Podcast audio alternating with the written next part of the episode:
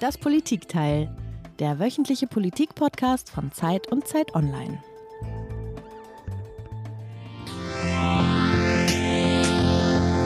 Wir fahren, fahren, fahren auf der Autobahn. Wir fahren, fahren, fahren auf der Autobahn.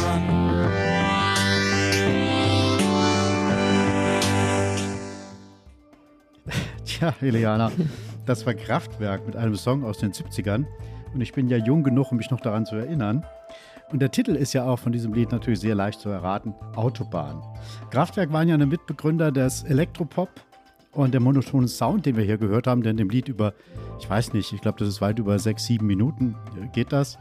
Das soll so ein bisschen die Monotonie beim Fahren auf der Autobahn widerspiegeln. Und ehrlich gesagt, bei der Raserei, die wir heute so erleben auf den Autobahnen, da würde ich mir manchmal ein bisschen mehr ruhige Monotonie wünschen. Wie ist das eigentlich bei dir? Fährst du eigentlich viel Autobahn oder eher selten? Hm, Ich muss, weil mein Mann nicht Auto fährt. Ich bin aber im Herzen Radfahrer, Peter. Ich hatte bis 40 hatten wir gar kein Auto, also bis ich 40 wurde, dann kam unser drittes Kind, dann haben wir uns eins gekauft, so ein ganz altes, bald 30 Jahre altes Auto.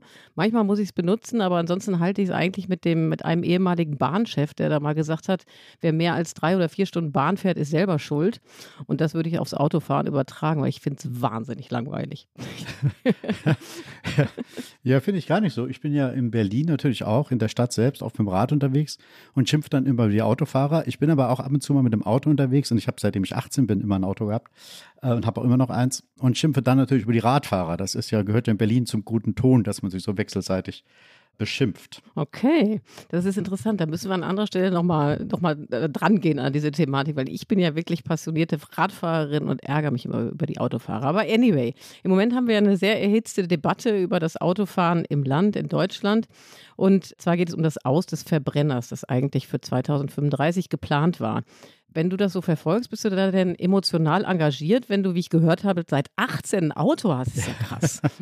Ja, aber ich habe immer ein total pragmatisches Verhältnis zum Auto. sagst du, sagst du. Ja, ja, ich bin, nein, ich bin da wirklich relativ emotionslos. Ich will ein Auto haben, das mich von A nach B bringt und idealerweise wieder von B nach A. Ansonsten, also ich habe keine Leidenschaft für bestimmte Marken oder sowas wie andere, wie auch Politiker, wie wir in diesen Tagen erfahren haben, das ja haben. Aber ich habe schon mitbekommen, dass dieses Thema natürlich wahnsinnig polarisiert. Mich persönlich nicht so sehr. Okay, dann wollen wir heute darüber sprechen. Das haben wir uns vorgenommen und wir wollen mal gucken, ob wir beiden uns vielleicht doch ein bisschen in die Haare kriegen. Es geht also, ich glaube, unsere Hörer und Hörerinnen haben das mitbekommen, um das Reizthema Auto. Das ist also für die einen der Inbegriff von Freiheit äh, und für die anderen ist es Teufelszeug und Inbegriff des klimafeindlichen, umweltschädlichen, vielleicht auch Boomerlebens. Wir wollen also fragen, warum die Emotionen jedes Mal so hochschlagen, wenn immer es um das Thema Auto geht. Wir wollen uns mit den Grünen und der SPD beschäftigen, die eben das Verbrenner aus ab 2035 favorisieren. Die FDP wiederum kritisiert das. Und wir wollen uns fragen, sind eigentlich Verbote der richtige Weg, um die Autoindustrie und überhaupt die Industrie oder die Gesellschaft zur Innovation zu bewegen? Oder ist es im Gegenteil ein Hindernis für Fortschritt? Ja, warum entfesselt sich der Streit eigentlich immer wieder am Auto? Das ist auch eine Frage, der wir nachgehen wollen. Und natürlich, ob Herr Wissing nun ein guter oder ein nicht so guter oder vielleicht sogar ein schlechter Verkehrsminister ist. Und was muss eigentlich passieren, um die Mobilitätswende wirklich noch hinzubekommen? Genau, und um all diese Fragen zu diskutieren, haben wir uns natürlich auch dieses Mal wieder einen Gast eingeladen, diesmal einen externen Experten. Und natürlich haben wir uns mit niemand anderem begnügt als mit dem Mann, der als Autopapst Deutschlands bezeichnet wird. Er guckt ein bisschen nachdenklich. Hallo. Grüß Gott. Aber bevor wir unseren Gast vorstellen, Peter, der sich gerade so ein bisschen reingemogelt hat, äh, kurz zu uns. Mein Name ist Iliana Grabitz. Ich bin äh, Politikchefin von Zeit Online in Berlin. Und du?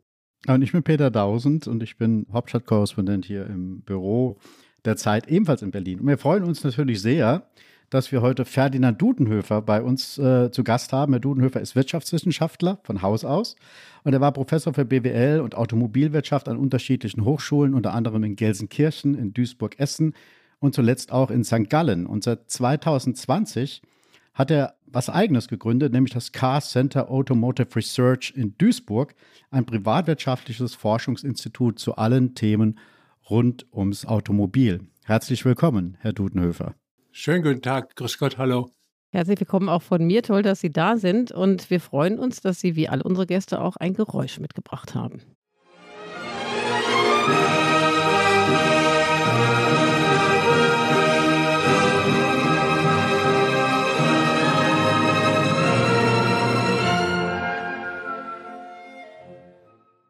Also wir haben ja jetzt schon viele Geräusche hier gehört, aber dieses finde ich einigermaßen überraschend, vor allen Dingen in dem Kontext heute. Also wir haben so viel kann ich verraten, die Berliner Philharmoniker gehört.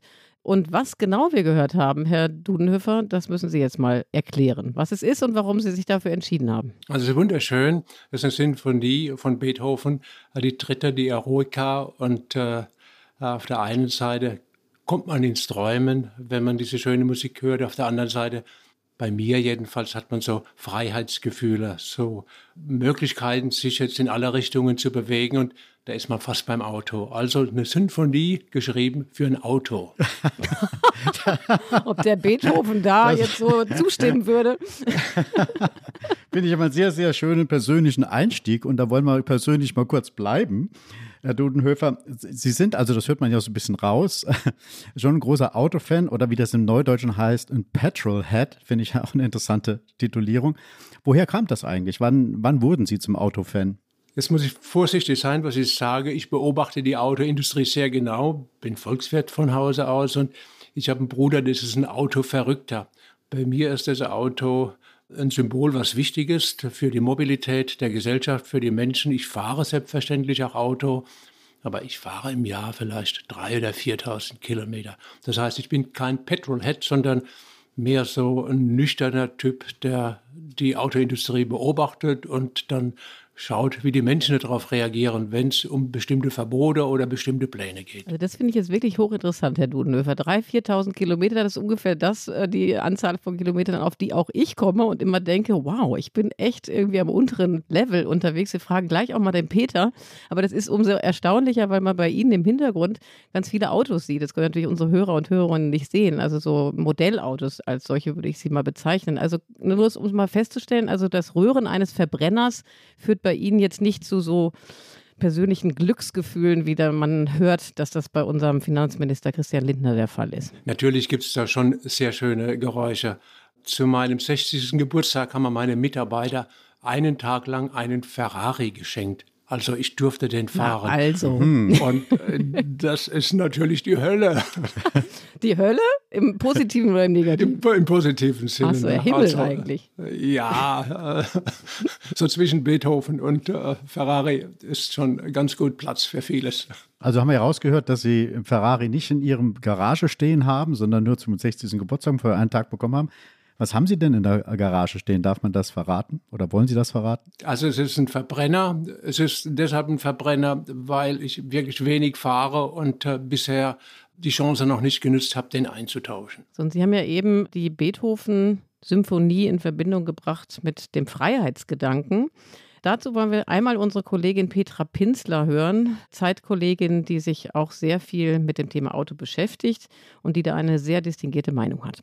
Dieses Freiheitsgefühl oder diese, dieser Begriff der Freiheit, der in Ihrer Partei ja wirklich, da, dafür stehen Sie, mhm. den haben Sie nach meinem Gefühl nicht modernisiert. Der ist nicht im 21. Jahrhundert angekommen. Denn Freiheit in einer Zeit, in der wir wissen, dass sich das Klima radikal ändert, muss schlicht und einfach anders definiert werden als Freiheit auf der linken Spur und ab. So, und wo stehen Sie mit Ihrem Freiheitsgefühl? Sind Sie schon angekommen in der modernen Zeit oder sind Sie ein bisschen stecken geblieben? Also, wenn wir schauen, wie sich die Menschen in Deutschland bewegen. Das sind diese sogenannten Personenkilometer, die jeder zurücklegt, werden mit 80 Prozent mit Autos zurückgelegt. Wenn Sie irgendwo am Land wohnen, dann sind Sie ohne Auto eigentlich ein Outlaw. Sie können sich kaum mehr bewegen. Wer ab und zu mal Zug fährt und dann merkt, welche Abenteuer man eingeht, wenn man umsteigen muss und dann auf Anschlüsse wartet, der ist wirklich äh, verliebt in Autos und äh, der sieht diese grenzenlose Freiheit in einem anderen Aspekt, als wenn jemand darüber spricht, permanent auf der linken Spur zu fahren. Auch diese Leute gibt's. Das sind jetzt negative Beispiele, aber Auto hilft uns wirklich, unser Leben moderner zu gestalten, offener zu gestalten und beweglicher zu gestalten. Ja, aber immer öfter habe ich das Gefühl, Ende diese Freiheit, sich mit dem Auto vorwärts zu bewegen im Stau. Oder halt man, wenn man auf der Autobahn unterwegs ist, nervt mich persönlich irgendwie, ehrlich gesagt, diese Raserei äh, immer mehr. Haben Sie manchmal das Gefühl, also Sie sagen, Sie haben ein sehr positives Bild vom Auto, aber haben Sie nicht trotzdem so ein Gefühl, wir leben in einer Zeit, wo es primär auch darum geht, CO2-Ausstoß zu vermindern, dass man da so ein bisschen aus der Zeit gefallen ist, wenn man sich offen zum Auto bekennt? Schauen Sie, wenn wir jetzt in die Zukunft vom Auto schauen, dann wissen wir, dass die Autos alle batterieelektrisch fahren, jedenfalls die Pkw. Und da haben sie null Emissionen und haben deutlich weniger Lärm, als wenn eine Straßenbahn bei ihnen vorbeifährt. Das ist das Erste. Und wenn wir noch weiter in die Zukunft schauen, ne, die Autoleute nennen das manchmal Software-Defined Car, also das Fahrzeug, das äh, durch Software beherrscht wird und angetrieben wird. Da gehen wir in die Endstufe in das autonome Fahren. Also Sie setzen sich in ein Fahrzeug rein und mit diesem Fahrzeug werden Sie gefahren ohne Taxifahrer. Der Taxifahrer ist der Computer im Auto und Sie kommen sicher und bequem dort an, wo Sie hinkommen wollen. Das ist der Himmel, oder? So das zweite Mal Himmel gefallen in dieser Sendung. okay, äh, Herr Dudenhöfer, jetzt kommen wir gleich auch zum Thema und zum eigentlichen Anlass unserer Sendung, nämlich der Zoff ums Auto, der Zoff um das Verbrenner aus, der Zoff um äh, die E-Fuels und all das. Aber vorher haben wir noch eine oder habe ich noch eine Frage an Sie. Und zwar, der Peter hat es ja eben gesagt, Sie haben 2020 dieses Car Center Institut gegründet. Das ist ein privatwirtschaftliches Institut. Und trotzdem ist es ein Forschungsinstitut. Wie finanziert sich das und wie kann man Unabhängigkeit wahren, obwohl es eben privatwirtschaftlich finanziert ist? Ja, das ist eine sehr gute Frage. Im öffentlichen Bereich will man ja auch unabhängig sein und da ist man unabhängig dadurch oder scheinbar dadurch äh, unabhängig, dass man Forschungsaufträge von möglicherweise Ministerien kriegt, möglicherweise von anderen Organisationen kriegt. Also auch da hat man, äh, muss man aufpassen, dass man unabhängig bleibt. Äh, wenn man es jetzt privatwirtschaftlich macht, bei uns sieht es so aus, wir sind eine kleine Gruppe, wir sind zehn Leute. Das ist mehr so eine Familie, die wir haben. Und äh, was uns antreibt, ist, dass äh, es viel Freude macht, Dinge zu beobachten und äh, zu verstehen. Und äh, um das zu verstehen, haben wir einen großen Bereich, bei dem machen wir Kongresse. Da lernen wir. Also da sind die Autobauer, da sind die Zulieferer dabei. Es werden die Themen dort präsentiert und wir versuchen eine Bühne für einen Ausgleich oder für eine Kommunikation, ein Netzwerk zu machen, was zum Teil ganz gut ankommt. Das ist ein Bereich. Mit dem Bereich tun wir na, von diesen zehn Leuten sieben Stück finanzieren dass die monatlich einen Lohn kriegen und ihre Brötchen kaufen können. Und die, die drei anderen, mit denen machen wir Studien, wo wir uns anschauen, wie sich das Incentive-Verhalten, wie sich das Preisverhalten im Automarkt ändert. Und natürlich müssen wir diese Studien verkaufen, denn wir brauchen auch die Brötchen für diese drei Mitarbeiter. Interessant.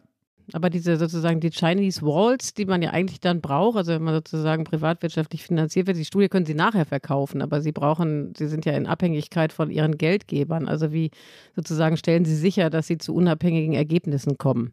Ja, das stellen wir dadurch sicher, dass wir dann Aufträge annehmen, wenn wir glauben, dass wir die vernünftig äh, machen können. Und wir nehmen keine Aufträge an, wenn jemand sagt, wir hätten gerne eine Studie, bei dem kommt raus, äh, dass äh, das Auto das Beste ist, was es je gegeben hat und dass es umweltfreundlich ist und dass es ähnlich ist. Wir haben ein Thema, das ist die Preisstruktur im Automarkt und die Preisstruktur, die beobachten wir sowohl bei Tesla, aber auch bei den anderen und die zeigen uns, wie die Geschäftsmodelle der einzelnen Autobauer oder Zulieferer aussehen, wo man in der Zukunft hingeht und ne, wo wir eine Konferenz machen.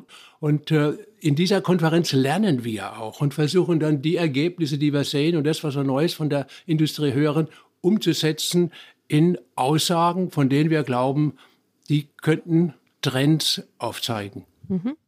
Okay, da wollen wir mal wechseln von Ihrem Institut hin zur aktuellen politischen Debatte und wollen uns mal anhören, was es da momentan Interessantes zu hören gibt.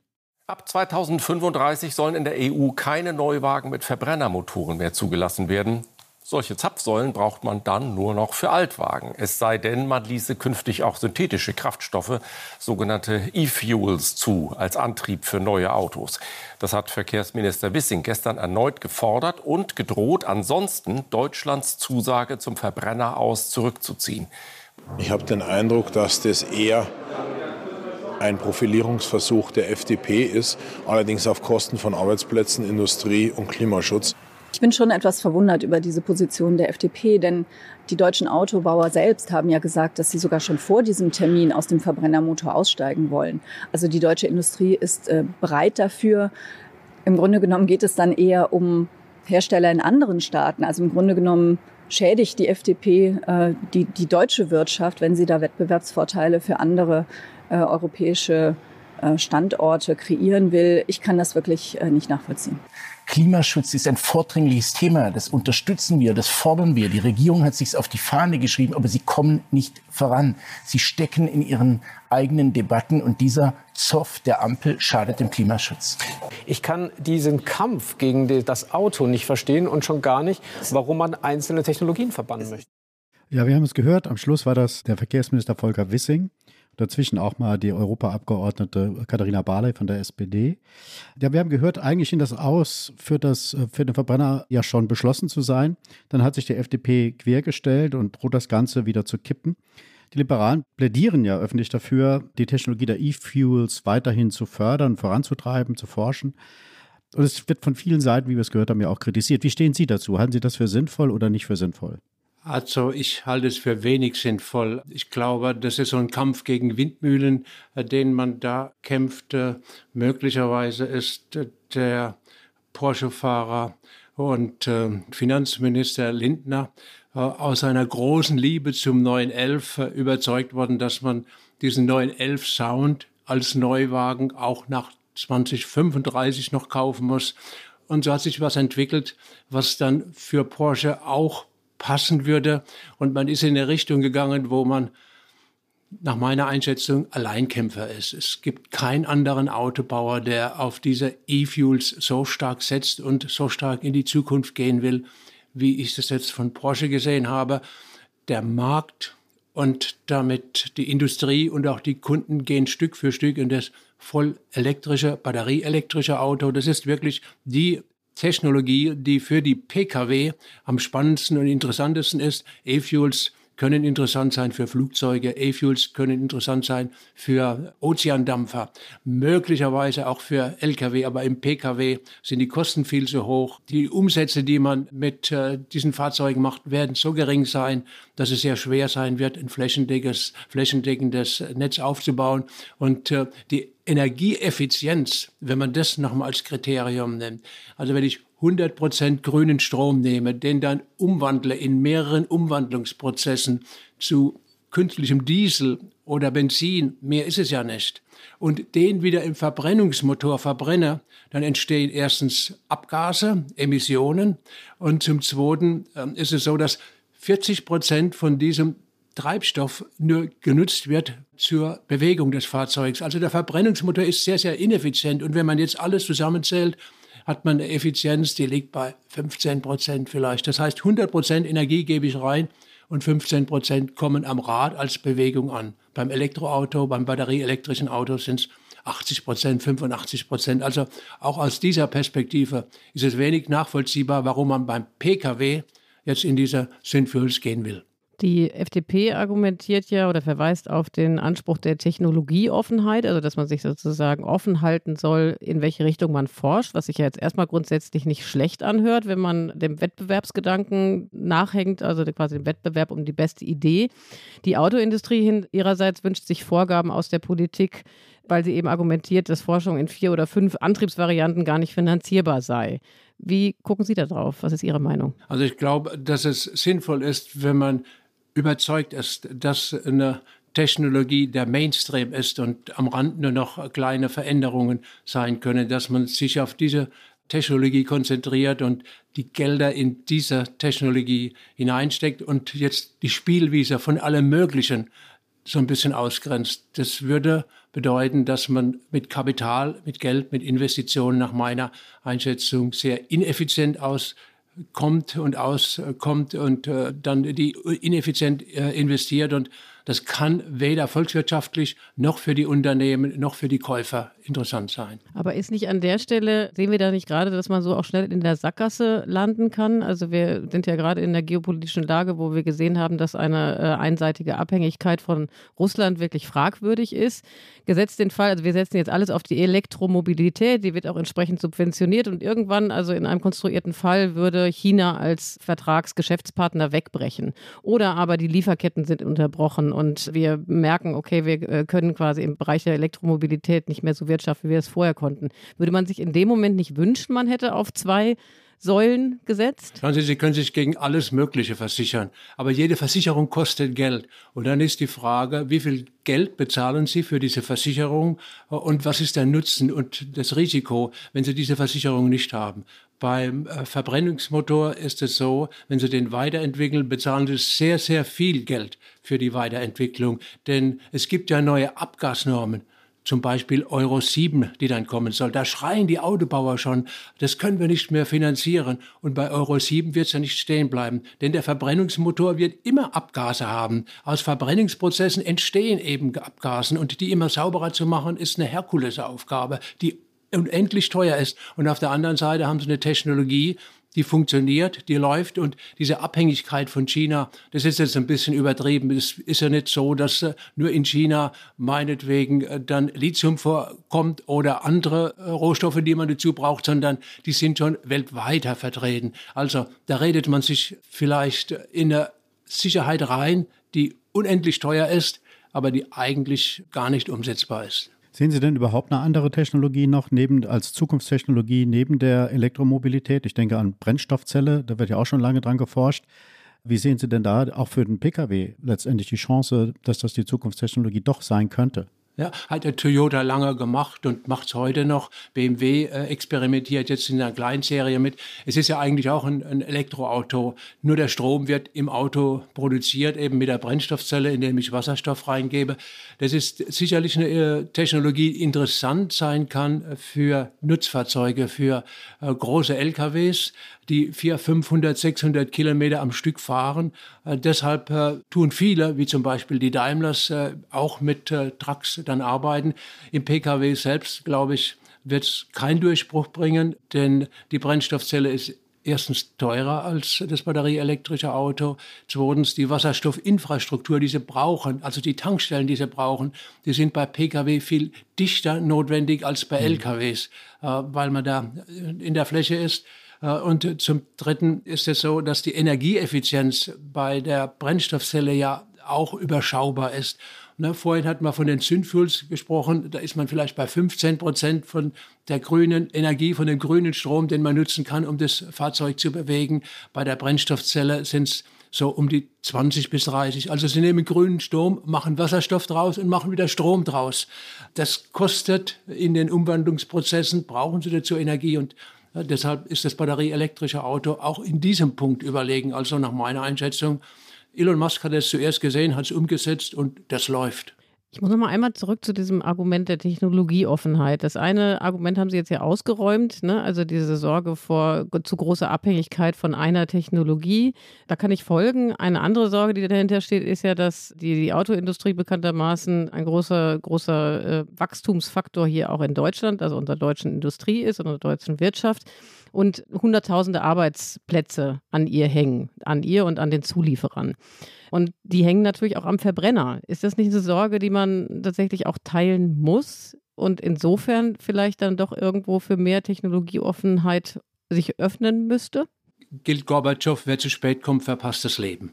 Sie müssen aufpassen, wenn Sie im Verbrenner bleiben und die Märkte sich aus dem Verbrenner entwickeln, dann haben Sie das Problem, dass sie nicht mehr in der neuen Technologie so günstig ankommen, so äh, Technologie weit getrieben ankommen, dass die Kunden ihre Fahrzeuge fahren. Und wenn wir uns die Welt anschauen, ne, schauen Sie China an. Xi Jinping hat äh, äh bei der UN virtuell vor zwei Jahren vorgestellt, dass 2030 äh, dieser Peak äh, CO2-Emissionen in China sein sollen und 2060 werden die CO2-neutral sein. Und alles was die chinesische Regierung, die kommunistische Partei in den letzten 40 Jahren versprochen hat, ist eingetreten.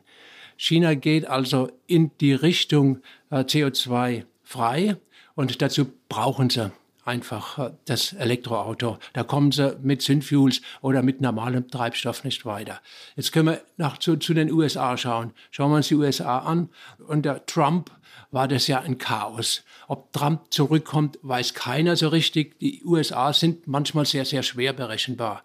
Aber derzeit sieht es so aus, dass es ein großes Programm ist von beiden, ähm, Inflation Reduction Act und andere Dinge, wo man die Elektromobilität und CO2-Reduktionen ganz stark im Fokus seht. Auch Obama hatte das ganz stark im Fokus. Wir leben auf einem Planet, der weitere Temperaturerhöhungen nicht verträgt.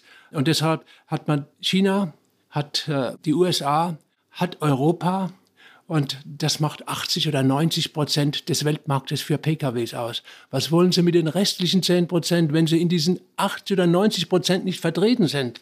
Dann sind Sie im Autogeschäft nicht vertreten. Und wenn bei diesen 80 oder 90 Prozent nur Elektroautos fahren, dann kommen Sie zu spät, wenn Sie an Ihrem Verbrenner hängen bleiben und denken, Sie retten sich damit in die Zukunft. Sie verpassen die Zukunft. Ja, die Frage ist, die sich daran anschließt, ob wir die, also die deutsche Automobilindustrie diese Zukunft schon ein bisschen verpasst hat. Also haben wir hat die Automobilindustrie zu spät darauf reagiert? Höre ich so ein bisschen aus dem raus, was Sie sagen. Also es gibt zwei Richtungen, die sind sehr weit. Es ist auf der einen Seite Tesla mit Elon Musk.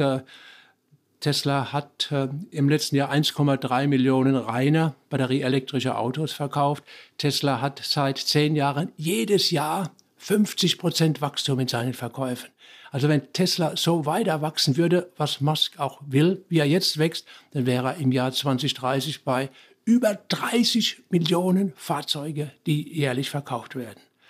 Jetzt sieht man, welche Macht da ist. Gleichzeitig macht es Elon Musk so, dass er Geld verdient mit diesen Fahrzeugen. Wenn er für 100 Euro dieses Umsatz macht, äh, Fahrzeug verkauft, bleiben ihm im letzten Jahr 17 Euro als Gewinn übrig. Das schafft außer Porsche und Ferrari eigentlich niemand in der Autoindustrie.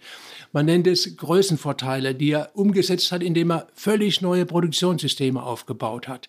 Äh, und deshalb ist der Musk und äh, Tesla einer, der unendlich dynamisch vorausläuft. Das hat übrigens Herbert Dies, der frühere Vorstandsvorsitzende bei VW, ganz klar gesehen. Deshalb wollte man ja in Wolfsburg ein neues Werk bauen, was sich sehr stark an diesen äh, Manufacturing, also an diesen Produktionsgedanken und Konzepten von Tesla entwickelt.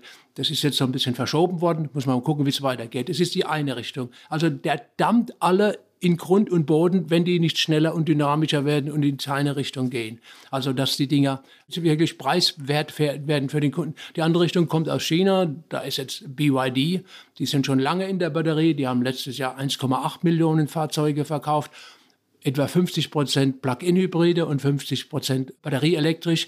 Die Chinesen kommen jetzt alle auch nach Europa und mit was? Mit Elektroautos. Das heißt, je länger wir warten, je mehr Zeit wir verlieren, je langsamer bei der Umwandlung sind, umso weiter sind wir hinten dran bei der Automobilindustrie von morgen. Und morgen ist bald. Also wenn man Ihnen so zuhört, Herr Dudenhöfer, haben wir das Gefühl, dass wir, also ist ja auch so, dass wir in einem riesigen Wettbewerb stehen und eigentlich keine Zeit zu verlieren haben. Jetzt haben wir einen äh, Bundesverkehrsminister, der ein eigentlich schon beschlossenes Verbrenner aus da jetzt ein Veto eingelegt hat. Am vergangenen Wochenende hat sich das Kabinett in Meseberg getroffen und da hat sich der Bundeskanzler Olaf Scholz sehr demonstrativ vor seinen Verkehrsminister gestellt. Hören wir mal rein. Das ist mir wichtig, einmal vorweg zu sagen. Volker Wissing ist ein sehr, sehr guter Verkehrsminister und er wird Spuren in Deutschland hinterlassen, weil er viele Probleme, die liegen geblieben sind, in den letzten Jahren anpackt. So, natürlich macht ein Bundesverkehrsminister nicht nur seine Haltung zu Verbrenner aus und zu E-Fuels aus, aber trotzdem nochmal, wie schauen Sie auf Volker Wissing? Teilen Sie die wirklich ja euphorische Einschätzung unseres Bundeskanzlers? Also vielleicht zwei, drei Sätze dazu, auch aus der Entwicklung der Sache. Man hat ja dem EU-Parlament vor einigen Monaten schon diese deutschen Bedenken mitgegeben. Ich glaube, dass sie falsch sind, aber sie sind dann formuliert worden von der Bundesregierung und von der FDP. Und was hat die EU-Kommission gemacht? die hat die einfach abtropfen lassen. Jetzt sind sie gekommen mit dem Vorschlag, wo das, was vorher im Parlament vereinbart worden ist, dass man Offenheit zeigt für diese Synfuels, das hat man einfach wegdiskutiert, einfach fallen lassen, einfach nicht mehr bemerkt. Und dass sich dann ein FDP-Minister in Deutschland aufregt und sagt, also wir sind ja nicht die Hampelmänner von, von, Brüssel, sondern wir wollen ernst genommen werden. Das muss man auch verstehen. Also ich glaube, die EU-Kommission hat äußerst ungünstig in dieser Situation gearbeitet. Jetzt, was der Kanzler sagt, der Kanzler hat halt Angst, dass ihm seine Koalition auseinanderbricht. Deshalb ist er so nett zu der FDP. Grundsätzlich liegt der Fehler zurück in der Vergangenheit. Vor einem halben Jahr hätte man klarer mit der FDP reden müssen, dass es Sinn macht, auf diese E-Fuels zu verzichten, auf diese Ideen der Technologieoffenheit, die sich gut anhören, aber in der Realität schwache Argumente sind, um erfolgreich für Deutschland und die deutsche Autoindustrie in die Zukunft zu gehen. Schauen Sie, alle Autobauer haben gesagt, die Deutschen auch, wir gehen nur noch rein elektrisch in die Zukunft. Und von daher ist diese kleine Ausnahme, die man jetzt hat oder machen will, würde diesen Weg nicht stark zerstören. Es ist nur unglücklich, wie es gelaufen ist, äußerst unglücklich. Und das ist unglücklich durch die FDP, aber auch wenn man ehrlich ist, durch die EU-Kommission. So darf man mit Staaten nicht umgehen. Jetzt haben Sie uns aber immer noch nicht verraten, ob Sie ihn für einen guten oder nicht so guten Verkehrsminister halten. Er versucht vieles zu machen und ich finde es sehr gut, dass er offen ist, auch Straßenausbau zu machen und jetzt nicht alles auf die Schiene zu verlegen. Äh, diese E-Fuels-Geschichte finde ich nicht gut. Sie ist jetzt so gemacht worden. Ähm, Im Parteikontext von der FDP eben meine Vermutung, weil der Christian Lindner eben halt unendlich gern Porsche fährt. Das ist so eine Lex Lindner, die jetzt da reinkommt. Aber jetzt haben wir die. Und jetzt kann man darüber aus dem Fenster springen oder kann sagen, wir versuchen halt damit zu leben. Okay, dann nehmen wir doch mal diesen Konflikt um den Straßenausbau und die Auflagen. Also da ist ja die Forderung, dass die eben genauso gelockert werden soll wie für den Ausbau des Schienennetzes. Und wenn man sich äh, das Ziel anschaut, was wir vermutlich alle teilen, dass wir die Klimaziele erreichen wollen, dann müsste man doch eigentlich alles dafür tun, maximal viel Verkehr auf die Schiene zu holen und nicht jetzt parallel auch noch das Straßennetz auszubauen, oder? Nö, Habe ich mir fast gedacht. Warum? Ja, ne, ne, ne, schauen Sie, wenn Sie jetzt ehrlich sind und die Bahn anschauen, da fahren 60 Prozent der Züge mit Strom und der Rest fährt mit Diesel und mit Dampflok gibt es vielleicht noch im Museum hinterher. Also die Bahn macht sich grüner, als er wirklich tatsächlich ist. Zum Zweiten, Jetzt schauen wir mal auf den Komfort, der mit dem Bahnfahren verbunden ist. Die größten Abenteuer gab es ja mit diesem 9-Euro-Ticket. Jeder, der es versucht hat, ist nicht mehr in den Zug reingekommen. Es war schrecklich. Es werden große Verluste gemacht. Die Infrastruktur bewegt sich kaum. Die, die kriegen permanent Investitionen. Und wer mit dem Zug fährt, was ich ab und zu mache, ist immer bitter, bitter enttäuscht. Das liegt nach meiner Einschätzung auch darin, dass so zentralisierte Systeme tausend Möglichkeiten haben, wo man dann in Knotenpunkten Verstopfungen hat und diese Verstopfungen, die breiten sich in Windeseile bundesweit aus. Wenn Sie mit dem Fahrzeug fahren, da können Sie um Staus drumherum fahren. Wenn dann in Hamburg ein Stau ist, bewegt es die Münchner überhaupt nicht. Aber wenn bei der Bahn in Köln ein Sandkorn auf dem Gleis liegt, dann bewegt es sowohl Hamburg als auch München als auch Köln. Das ist das muss man schon, schon so sehen. Von daher ist der Ausbau der Straßen nach meiner Einschätzung wichtig. Verkehrsinfrastruktur ist wichtig für unsere Mobilität, ist wichtig für unseren Wohlstand, für das Wachstum, für das Wirtschaftswachstum. Und alles, was wir machen müssen, ist zu schauen, dass wir das CO2 frei hinkriegen. Und da sind wir auf dem besten Weg dazu. Also nicht die Straße verteufeln und sagen, die Bahn ist der Himmel, sondern die Bahn ist auch ein bisschen Teufel. Dritte Mal Himmel. Entschuldigung, Peter. Alles okay, gut. Ja. Alles gut. Nee, so, solange ich denken kann, gibt es eigentlich dieses Schlagwort von, wir müssen den Transport verschieben von der Straße auf die Schiene. Der ganzen Gütertransport muss da weg von der Straße, damit wir halt auch freier fahren können, damit diese ganzen Staus nicht sind und so weiter. Wie gesagt, seit ewigen Zeiten gibt es diese Diskussion. Und jetzt höre ich eine Prognose von Wissing, der sagt, in den nächsten 20 Jahren wird sich der Güterverkehr über die Straße nochmal erheblich vermehren. Was ist da eigentlich schiefgelaufen aus Ihrer Sicht? Warum ist es nie gelungen, da wirklich einen Systemwechsel hinzubekommen? Ich glaube, das hängt an unserem Finanzierungssystem zusammen, unserem Parteiensystem, unserem demokratischen System. Ne, Parteien werden immer für vier Jahre gewählt. Und wenn sie heute eine Infrastrukturinvestition machen, dann starten, dann geben sie heute viel Geld aus, investieren fünf, sechs Jahre und dann kommt die Nachfolgeregierung und kann sich die Meriten dann zertifizieren lassen bei den Kunden. Also langfristige, das ist nach meiner Einschätzung ein Grundsatzproblem insgesamt von unserer Gesellschaft. Wir arbeiten und denken sehr, sehr kurzfristig in Wahlperioden und längerfristige Dinge fallen oft äh, unter den Tisch. Das gilt zum Beispiel auch für die Forschungsförderung. Ne, wir reden heute über Batterien, über Lithium-Ionen-Batterien. Deutschland war mal in der Elektrochemie in den 50er Jahren, in den 40er Jahren Weltmeister. Wir waren die Größten. Und wo sitzt heute die Elektrochemie? Die sitzt in Korea und sitzt in China. Jetzt können wir andere Beispiele nehmen. Meinetwegen Atomkraft, Kernkraft. Da waren wir immer führend. Mittlerweile ist es ja verboten, in Deutschland überhaupt darüber nachzudenken, äh, wie man da weitergehen könnte. Wir haben kurzfristige Zyklen und diese Zyklen gehen auch in die langfristigen Investitionen rein und in die Forschung rein und deshalb ist China so nach vorne gefahren weil man langfristige Verträge hat. Deshalb ist Silicon Valley entstanden und nicht wegen Wahlperioden, sondern weil man langfristig Themen hat und in diese Themen setzt. Und die EU-Kommission wie unsere Regierung, die spielen Jojo, springen von rechts nach links, machen heute Google, morgen machen sie Batterien, übermorgen machen sie Chips und überall sind sie gleichzeitig Weltmeister. Ich glaube, das gilt zum Teil auch für die Straßeninfrastruktur. Aber verstehe ich Sie da richtig, dass sozusagen dieses Investitionsdefizit, das wir ja bei der Bahn haben, das ja viele, viele Milliarden beträgt, dass das ein Resultat ist, äh, dass wir sozusagen alle vier Jahre zur Wahl gehen und die Leute oder die Politiker dann immer nur in vier Jahreszyklen denken und diese langfristigen Investitionen scheuen. Habe ich das richtig verstanden, was Sie da sagen wollten? Es ist so aufgebaut in unserem System, dass, ne, nehmen wir die Schweiz. In der Schweiz hat man ein anderes System. In der Schweiz wird zum Beispiel die Mineralölsteuer oder die Steuer, die von, von Autos kommt oder von der Bahn kommt, die Einnahmen, die kriegt eine Institution und die Institution ist unabhängig von Regierungen. Die darf ihre eigenen Ziele machen und kriegt nicht Budgets gekürzt und wieder Budgets reingehauen, wenn es gerade notwendig ist, damit man äh, in der Presse wieder vernünftig dasteht, sondern es ist eine langfristige Strategie. Also unser Wahlsystem und äh, unser Finanzierungssystem beim Bundesfinanzminister neigt dazu, dass wir bestimmte Dinge einfach kurzfristig machen weil das besser ist für die jeweiligen Regierungsparteien und andere Länder, wie zum Beispiel die Schweiz, zeigen uns, ne, fahren Sie mal in der Schweiz auf der Straße. Sie werden sich wundern, wie wunderschön und gut ausgebaut die Straßen, die Tunnels sind. Das Gleiche gilt für die Bahn. Und warum ist es bei uns so katastrophal?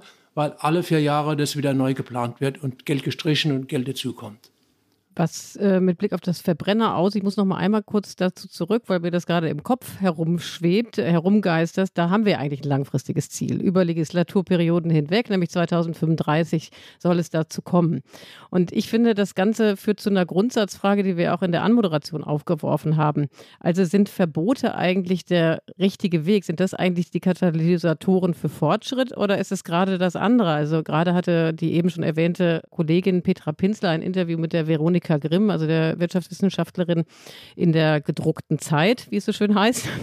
Und äh, da äh, argumentiert Frau Grimm, diese ganze Geschichte sei eher eine Scheindebatte. Der Preis werde das sowieso regeln. Also man kann auch sehr gut E-Fuels zulassen und eben sozusagen daran weiter forschen werden. Das würde sich sowieso sozusagen über den Preis alles organisieren.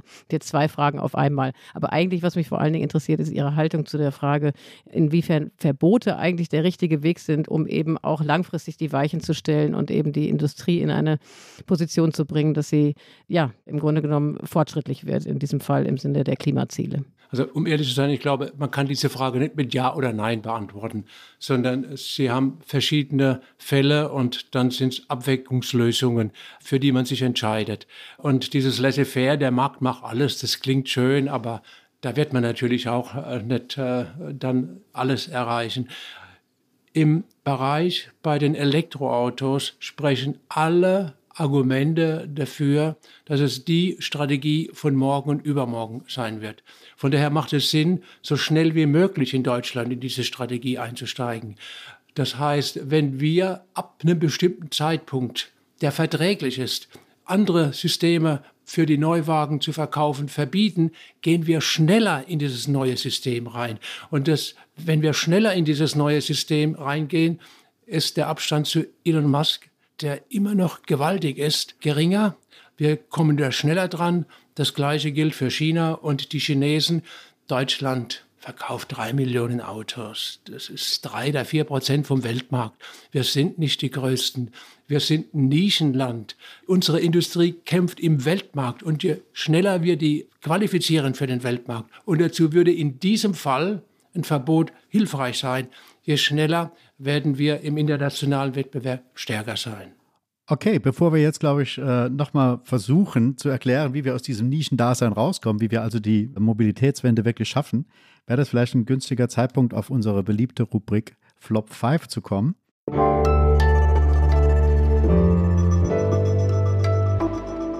Flop 5.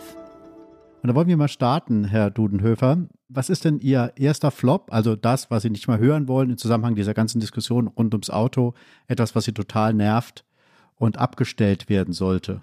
Also was wirklich nervt, sind die vielen Studien von Verbänden und von Forderungen von Gewerkschaften. Na, morgen gibt es wieder 100.000 Arbeitslose. Das ist so ätzend und so, tut so weh, weil es immer wieder kommt. Also Gewerkschaften, Verbände werfen immer irgendwelche Zahlen, runde Zahlen, 100, 200, 300.000 Jobs in Gefahr und machen den Bürgern Angst um dann beim Bestehenden zu bleiben. Also wenn wir darüber wegkommen würden, wäre das eine wohltuende Geschichte für uns alle. Aber da muss ich trotzdem mal nachhaken, weil es stimmt doch auch. Also ich meine, da stehen doch, also so, so und so viele, die genaue Zahl kennen Sie besser als ich, hunderttausende Jobs hängen an dem Verbrenner. Wenn ich mir jetzt vorstelle, das wird alles äh, umgeschaltet auf Elektroautos, wo ja viel Karo äh, oder einige Karosserie dabei ist, aber im Grunde genommen viel über Software geregelt wird, die dann vielleicht vor allen Dingen aus Fernost kommt, da muss man ja sagen, wo sollen die denn alle hin? Erklären Sie das doch mal. Also das ist eigentlich sehr gut zu erklären. Also wenn wir beim Verbrenner bleiben, dann werden wir nicht 100.000 verlieren, 200.000, sondern diese 750.000 oder 800.000, die wir in der Autoindustrie haben, mittelfristig und langfristig. Jetzt ist die Frage, zwischendurch gehen wir durch ein Tal und anschließend würde man schauen, wie man aus diesem Tal rauskommt. Und aus diesem Tal kommt man raus, indem dieses Auto neu geschaffen wird, indem sie ihre Stärken in neuen Kompetenzen ausbilden bei den Zulieferern, in der Batterietechnologie. Batterietechnologie und Batterien machen heute 40 Prozent des Wertes von dem Auto aus. Und wir sind stehen geblieben bei Verbrennungsmotoren, die mit vielen Einzelteilen zusammengestellt worden sind. Das ist die, die, die, die eine Geschichte. Die zweite Geschichte ist, Sie verkaufen dann auch Strom, Sie brauchen Ladesäulen, Sie brauchen eine Infrastruktur, Sie brauchen Abrechnungssysteme, das heißt Dienstleistungen. Da entsteht ja ein völlig neuer Dienstleistungssektor mit dem Elektroauto. Zum Dritten ist es so, wir hatten es am Anfang gesagt, das Software beherrscht das Auto in der Zukunft. Die Dinger werden in China fahren sie übrigens heute schon autonom. Sie können in China heute schon in ein Taxi steigen, in Beijing, in Shenzhen oder in Peking, das auf bestimmten Routen ohne Taxifahrer auskommt, der Computer fährt sie dann und die fahren sicher.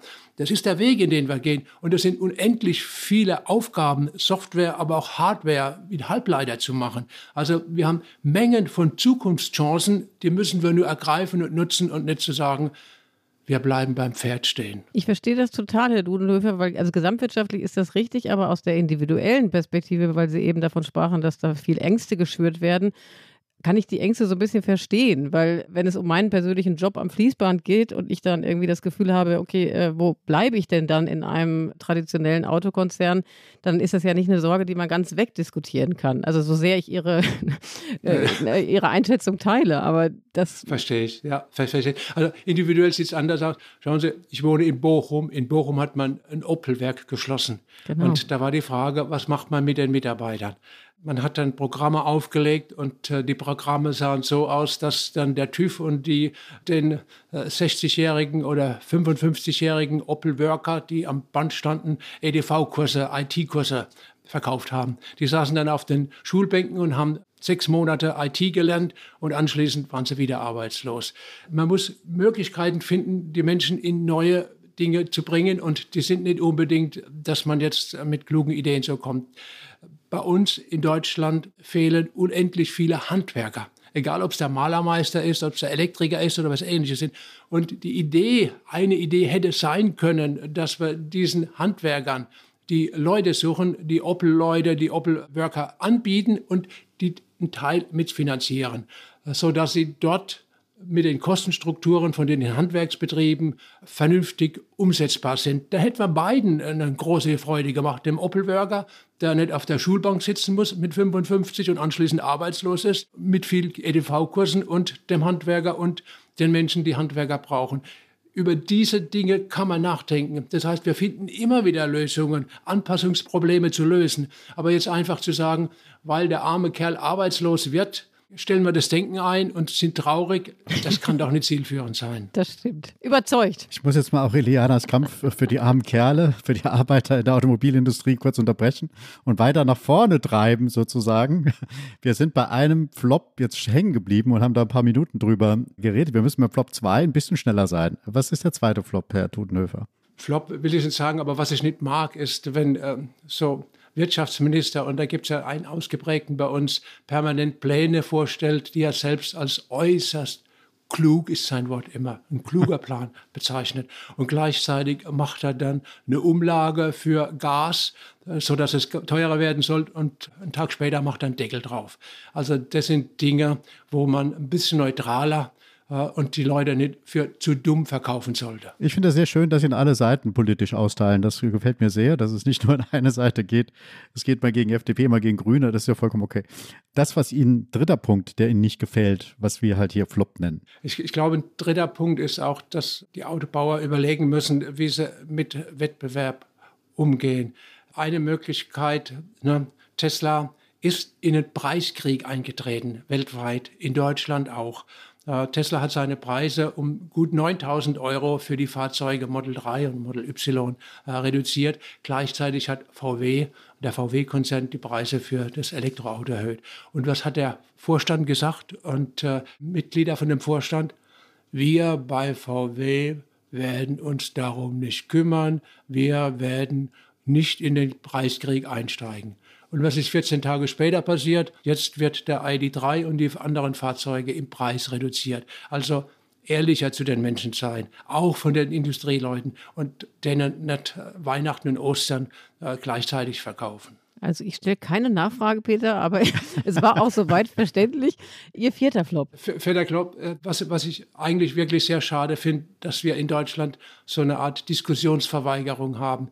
Wir sind ideologisch geprägt und eines der größten ideologischen Themen ist die Kernenergie. Äh, sobald man darüber versucht zu sprechen und sagt, lass uns doch mal das genau anschauen. Wie sehen die neuen Kernkraftwerke aus? Was sind die Themen? Wird man zugeschüttet mit hohen? Das heißt, ist Teufelszeug, wollen wir nichts mit zu tun haben? Gibt es tausend unterschiedliche Dinge? Die Welt drumherum baut diese Dinge auf und wir sitzen auf einer Insel und glauben, dadurch, dass wir jetzt ideologisch diese Diskussion verweigern, werden wir zukunftsfähig sein. Also ein Thema, was ich auch zum Weglaufen fände. Ja, aber das ist ein Thema, das eine eigene Sendung wert ist, das wir jetzt hier an der Stelle nicht vertiefen können. Habe ich jetzt gerne gemacht, Dann, Peter. Ja. Nein, alles gut. Dann, wenn Sie Ihnen noch was Letztes einfällt, einen fünften Flop, dann sind wir sehr happy. Also ein Flop will ich nicht sagen, aber dass die Sarah Wagenknecht durch alle Talkshows hüpft und mit abgedrehten Statements ist so zum äh, Erbrechen, äh, dass ich, dass ich glücklich wäre, wenn man das in der Zukunft herausschneiden Okay, also jetzt bin ich wieder bei Peter. Jetzt haben wir wirklich einen Rundumschlag. Auch diesem Thema können wir natürlich eine eigene Sendung widmen. Das machen wir an dieser Stelle nicht, oder Peter? Nee, also ich habe jetzt ein sehr, sehr verlockendes Thema auch mal. Findest du das jetzt wieder Pro und Contra von Sarah Wagenknecht. Ja, das finde ich total interessant. Aber da gibt es ja vielleicht demnächst mal eine Parteispaltung, da können wir uns dem äh, intensiver widmen, auf jeden Fall. Aber wollen wir nochmal zur Mobilität Mobilitäts. Wir müssen gucken, ja, zeitlich rennt uns das alles ein bisschen davon. Aber äh, wir wollen zur Mobilitätswende noch ein bisschen was Grundsätzliches erfahren von Ihnen. Und fangen wir mal mit einer ganz einfachen Frage an. Wann wird es denn so weit sein, dass man quer durch Deutschland mit einem E-Auto so fahren kann, wie man heute mit einem Verbrenner fahren kann? So, so schnell und so mit wenig Aufenthalt bei Tanken. Wie, wie lange dauert das noch? Also die Reichweite ist ein Problem bei den Elektroautos. In China macht man übrigens das, was man mal bei Handys gemacht hat, dass man Batteriewechselstationen hat. Die werden dort aufgebaut und da kriegen sie die Batterie in drei Minuten gewechselt, also schneller als äh, an der Tankstelle den Benzin oder Diesel dann getankt. Ich glaube, wenn man jetzt die Batterieentwicklung sieht, äh, wenn man sieht, äh, wie sich die Infrastruktur weiterentwickelt, und wenn man ausblendet, welche katastrophalen Fehler in Berlin gemacht werden, dass Subventionen für Elektroautos nach unten gedreht werden, dann glaube ich, dass man in vier, fünf Jahren gut bei diesem Ziel mit dabei ist. In China werden die ersten Fahrzeuge mit über 1000 Kilometer auf die Straße kommen von verschiedenen Marken mit neuen Batterietypen. Und die Ladegeschwindigkeit und die Wechselstationen sind Dinge, die uns in eine neue Richtung führen können. Und man merkt ja die neue Richtung auch. Also 2022 waren schon 18 Prozent der neu zugelassenen Autos voll elektrisch. Und trotzdem leben wir ja in Zeiten von Stromengpässen, was ja eben auch mit der geopolitischen Lage, Weltlage zu tun hat. Der Ausbau der Erneuerbaren hat einen Schub bekommen dadurch, aber er schreitet eben nicht so schnell voran, wie er eigentlich müsste. Die Grundsatzfrage, die dahinter steht, ist, wird der Strom denn überhaupt ausreichen, um all die E-Autos dann irgendwann auch versorgen zu können? Da kommen wir vielleicht wieder zu Ihrer Kernkraftthematik, aber ich weiß es nicht. Aber Sie müssen sich kurz genau, halten. Genau, genau, genau. Also machen wir die, die, ganz kurz, ne? wenn wir zurückgehen und jetzt wieder Strom aus Braunkohle machen, da hat man wirklich einen Schuss weg in Berlin, wenn man, wenn man auf solche Ideen kommt. Äh, ne? So, sogar die Thunberg, die Greta, da stellen sich die Haare zu Kopf, wie wir in Deutschland diskutieren über Kernenergie und die, die anderen Sachen.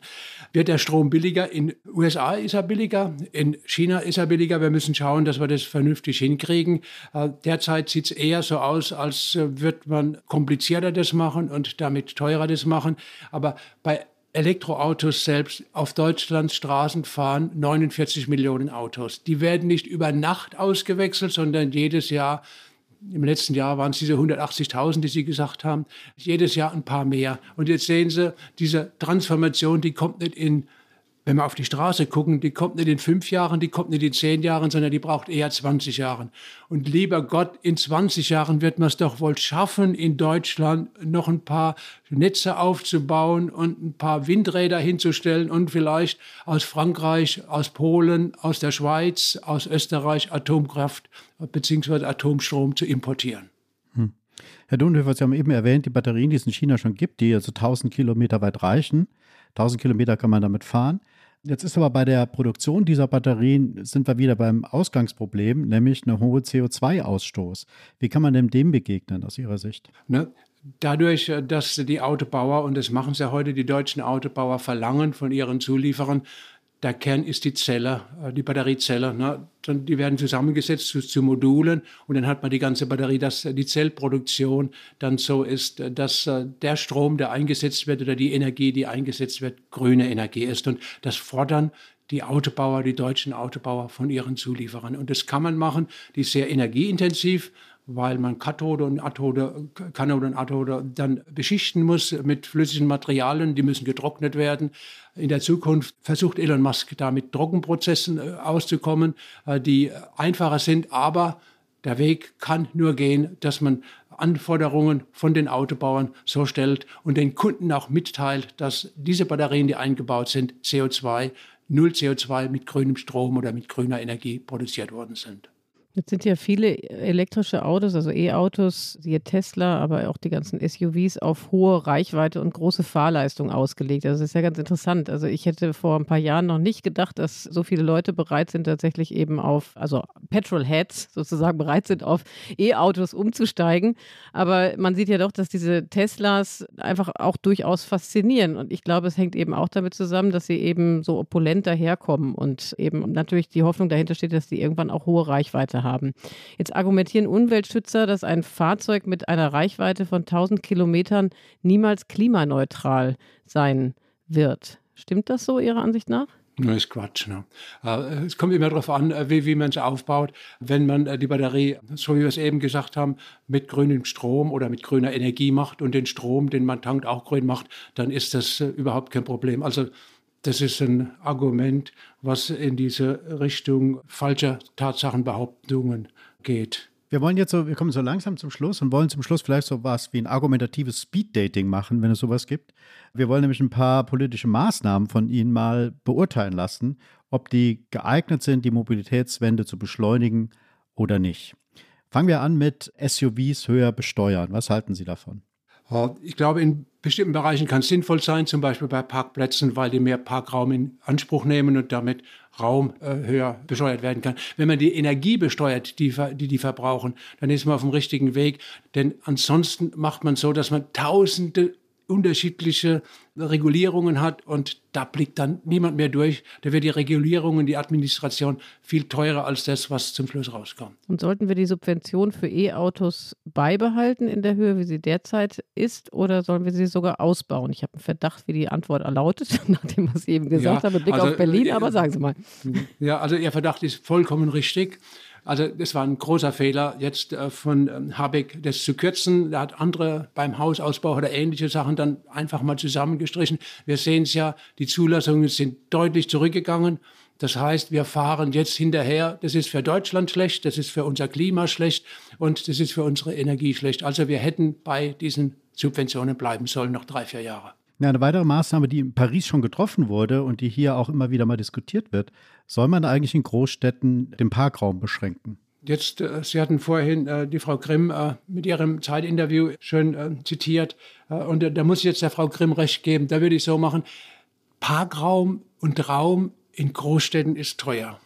Und dann macht man das so, dass man einfach diesen Parkraum in seinen Preisen anhebt. Wenn ich heute im Flughafen parke, muss ich auch für einen Tag 30 oder 35 Euro fürs Parken bezahlen. Also diese Lösungen, Preislösungen, das umzusetzen, ist besser als jetzt Pauschalverbote zu machen. Die soziale Frage lassen wir kurz außen vor, Peter, wenn ich dich richtig verstanden habe. Dann gehen wir, jetzt, gehen wir jetzt mal zu der Idee, Bahnfahren gratis anzubieten. Wir hatten ja letztes Jahr einen kleinen mhm. Testballon mit dem 9-Euro-Ticket. Jetzt steht eins zu, wie war es, 49 Euro im Raum oder beziehungsweise ist schon entschieden, soll Bahnfahren idealerweise kostenfrei werden, um die Mobilitätswende tatsächlich voranzutreiben. Wäre falsch.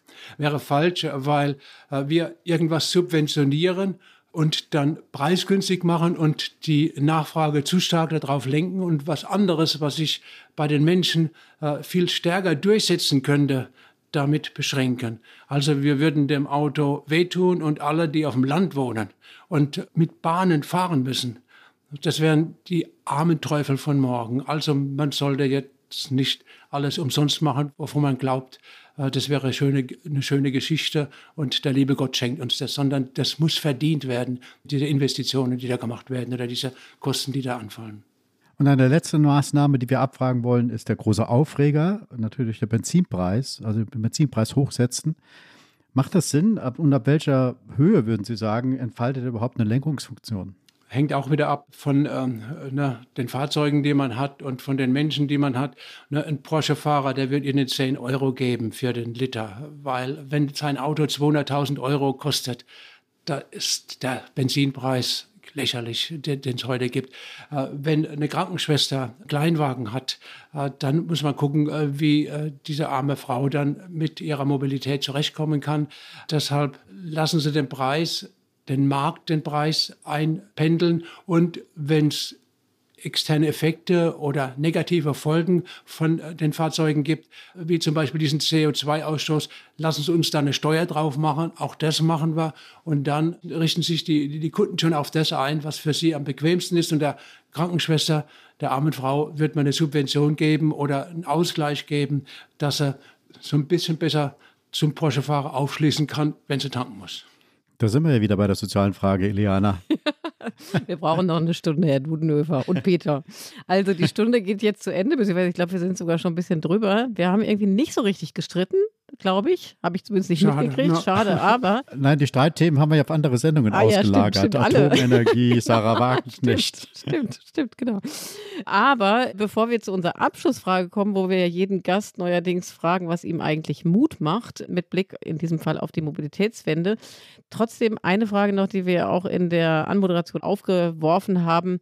Warum, Herr Dudenhöfer, erhitzen sich eigentlich gerade beim Thema Auto so sehr die Gemüter? Was ist der Grund? Geht es da ums Statussymbol? Ist der Eitelkeit der Hauptfaktor? Statussymbol ist sicherlich wichtig. Auto ist ein emotionales Produkt und deshalb verkaufen sich auch die Teslas so gut. Das mag jeder. Wie wir andere schöne emotionale Produkte, was weiß ich, einen schönen Urlaub irgendwo auf einer Palmeninsel oder ähnliches will. Äh, zum Zweiten ist es so, wir brauchen wirklich für unsere Mobilität oder wir werden sehr stark eingeschränkt, wenn wir Auto ausgrenzen.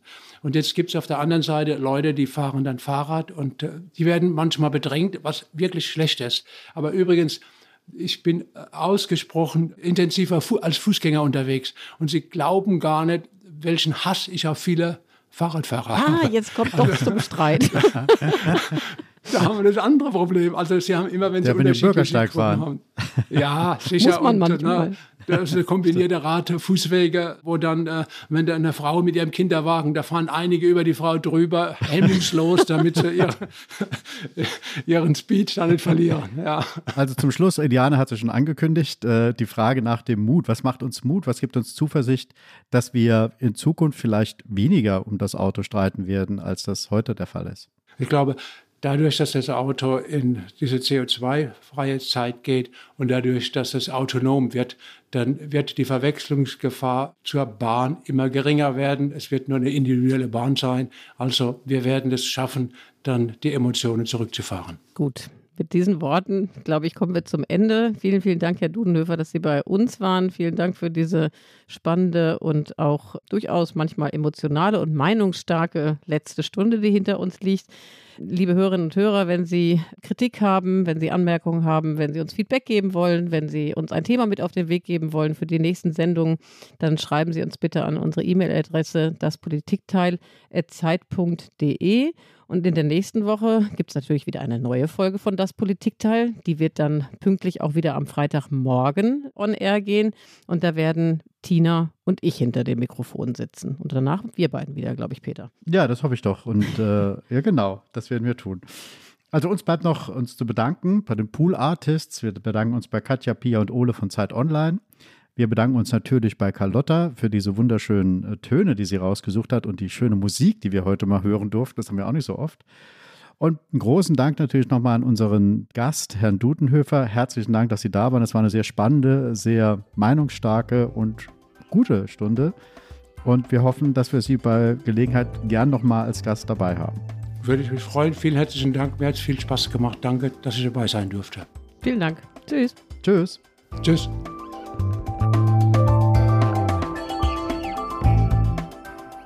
Das Politikteil ist ein Podcast von Zeit und Zeit Online, produziert von poolartists.de.